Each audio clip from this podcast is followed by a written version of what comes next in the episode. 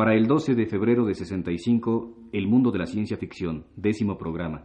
Producción de Carlos Monsiváis y José Emilio Pacheco con la participación de José Estrada, eh, Julián Pastor, Sergio de Alba, nos opera Rodolfo Sánchez Alvarado.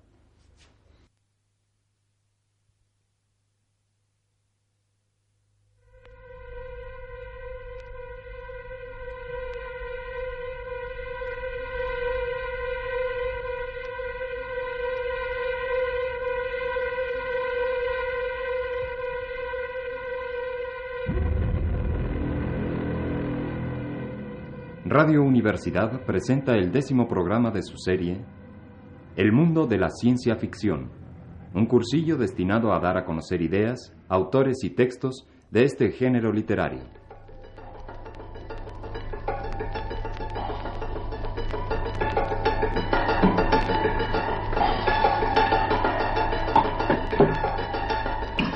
El 2 de agosto de 1939, sentado en su escritorio de la Casa Blanca, el presidente Franklin D. Roosevelt comenzó a leer esta carta.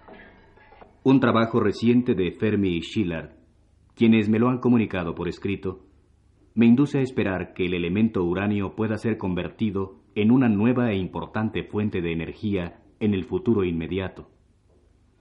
Ciertos aspectos de la situación parecen dignos de vigilancia, y si es necesario, de inmediata acción por parte de su gobierno. Creo mi deber, por tanto, llamar su atención acerca de los siguientes hechos y recomendaciones. En el curso de los cuatro últimos años, se ha hecho probable, gracias a los trabajos de Joliot en Francia y Fermi y Schiller en Norteamérica, la posibilidad de producir una reacción nuclear en cadena en una gran masa de uranio, reacción por la cual pueden ser generadas grandes cantidades de energía y muchos nuevos elementos radiactivos.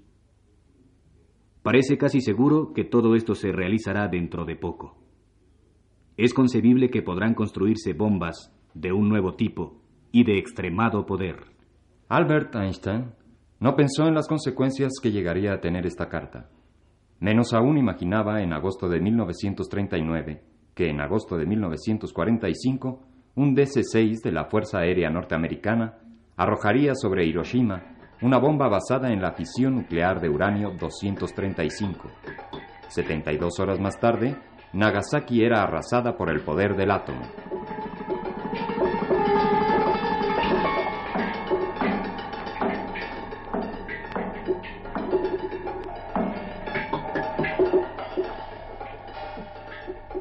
Veinte años después de Hiroshima y Nagasaki, las armas atómicas se han convertido, lo sabemos, en la gran paradoja de la historia. Amenaza de total destrucción y a la vez dique capaz de contener, por su mismo increíble poderío, una guerra que no dejaría vencedores ni vencidos. Solo un planeta en llamas, si no muerto, poblado de monstruosos supervivientes que volverían a la edad de piedra. Y sin embargo, la bomba mata antes de ser arrojada. Millones de seres mueren de hambre, millones viven contaminados, millones transmitirán deformidades a su descendencia. Y por encima de todo esto, el miedo. ¿La ciencia ficción es un género evasivo? No siempre, como lo demuestra este cuento.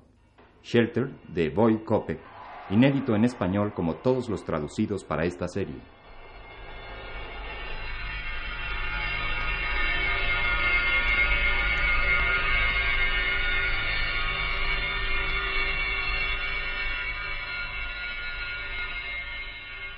No hay infierno. Aquí pagamos todo. De niño pensé que el infierno era un lugar lleno de miedo y soledad, y siempre estuve solo y sentí miedo. Al cumplir cincuenta años, me obsesionó esa idea infantil. Todos, junto a mí, compartían lo peor y lo mejor con los demás. Yo no. Ni siquiera pensé en casarme. Temí que de hacerlo ahondaría mi soledad. Todos los pecados del egoísmo me royeron. Mi único don fue cierta habilidad para dibujar que aproveché en el diseño industrial. Serví durante 28 años a una compañía automovilística. Acumulé una pequeña fortuna. No supe qué hacer con ella, hasta que el miedo, el miedo que era la materia misma de que estaba hecha mi época, me impulsó a construir un shelter, un refugio antiatómico.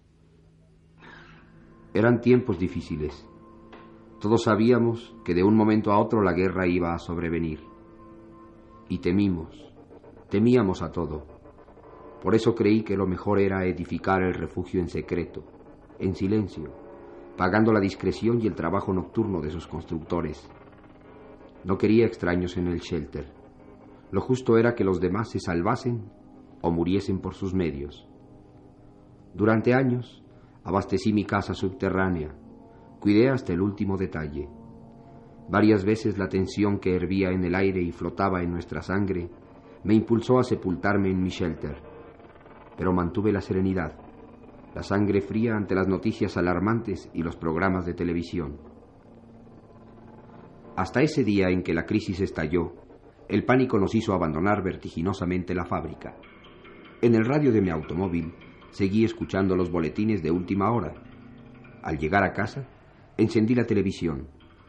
Antes que la imagen, llegó la noticia de la ruptura de relaciones y, minutos después, el ultimátum. Es terrorismo, pensé, no va a ganarme el pánico. Llamé por teléfono a todos mis amigos. No, no se trataba de una ficción como aquel programa escuchado en la lejana tarde en que se dijo que los marcianos invadieron la Tierra. Me asomé a la ventana. No había nadie en la calle. Oí el estruendo de los aviones sobre la ciudad. Desde el receptor llegó el largo aullido del speaker. La guerra atómica ha estallado y la invocación a la piedad de Dios. El miedo no me dejó sobresaltarme. Pensé que yo estaba salvado. Descendí al refugio, sellé la puerta oculta que me defendería del estroncio 90. Miles de latas de conservas, innumerables paquetes de cigarros y 800 novelas de science fiction me rodeaban. Por fortuna, cuidé que no hubiese comunicación con el exterior, ni radio, ni teléfono o televisor. ¿Para qué? cuando menos no sería testigo del fin de todo. Y llegaría un momento, años más tarde, cuando las nubes letales y el polvo radiactivo se alejasen, en que yo y otros hombres elegidos volveríamos al mundo devastado. ¿Para fundar un mundo nuevo? No me hice ilusiones. Para reanudar el combate, el odio, el desprecio, la envidia, pero ya nunca más el miedo. Pasé despierto las primeras noches torturado por la sensación de que encima del refugio todo se corrompía y asfixiaba. Una vez, semanas más tarde, escuché ruidos muy leves en la puerta. Tuve miedo, un terror hondo me llenó nuevamente. Imaginé a un monstruo roído por sus llagas. Esa carroña nunca traspasaría el umbral, nunca descendería hasta mi refugio. Pero los ruidos continuaron cada día, todos los años. Me aferré a la convicción de no dejar el refugio hasta que la raza de monstruos devorados por la radiactividad fuese extinguida del planeta. No puedo saber cuánto tiempo pasé en el terror y la soledad, pensando que los monstruos iban a encontrar mi guarida. No hay memoria de la noche perpetua en que viví. La luz terminó el primero o segundo año de mi vida en el shelter. Inevitablemente llegó el momento de descubrir que ya no quedaban alimentos ni agua. Me revolví algunas horas, temiendo lo que iba a encontrar afuera, los monstruos que acecharían mi salida. Al fin abrí la puerta del refugio. Entré en la densa oscuridad que se había apoderado de la tierra. Caminé a ciegas hasta escuchar los gritos de lo que creí había sido una mujer. Quise acercarme. Golpeándome contra los muros, me interné en un laberinto. La luz se hacía rojiza en ciertos puntos hasta que tropecé y caí en un sitio que lentamente fui redescubriendo. Era mi cuarto. Llegaron muchos hombres, pero ya había recobrado la vista.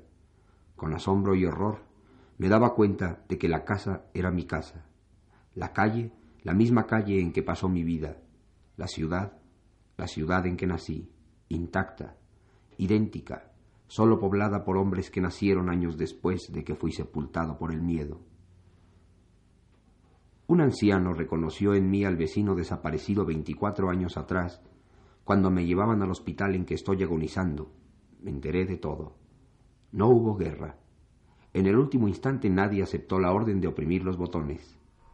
El mundo destruyó las armas atómicas.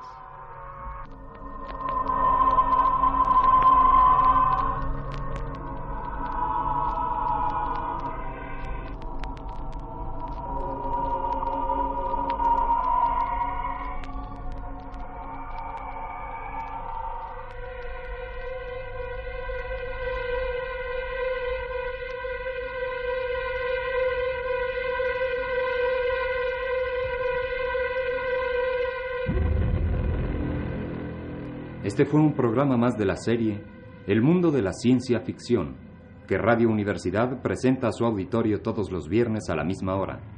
Textos de Carlos Monsiváis y José Emilio Pacheco.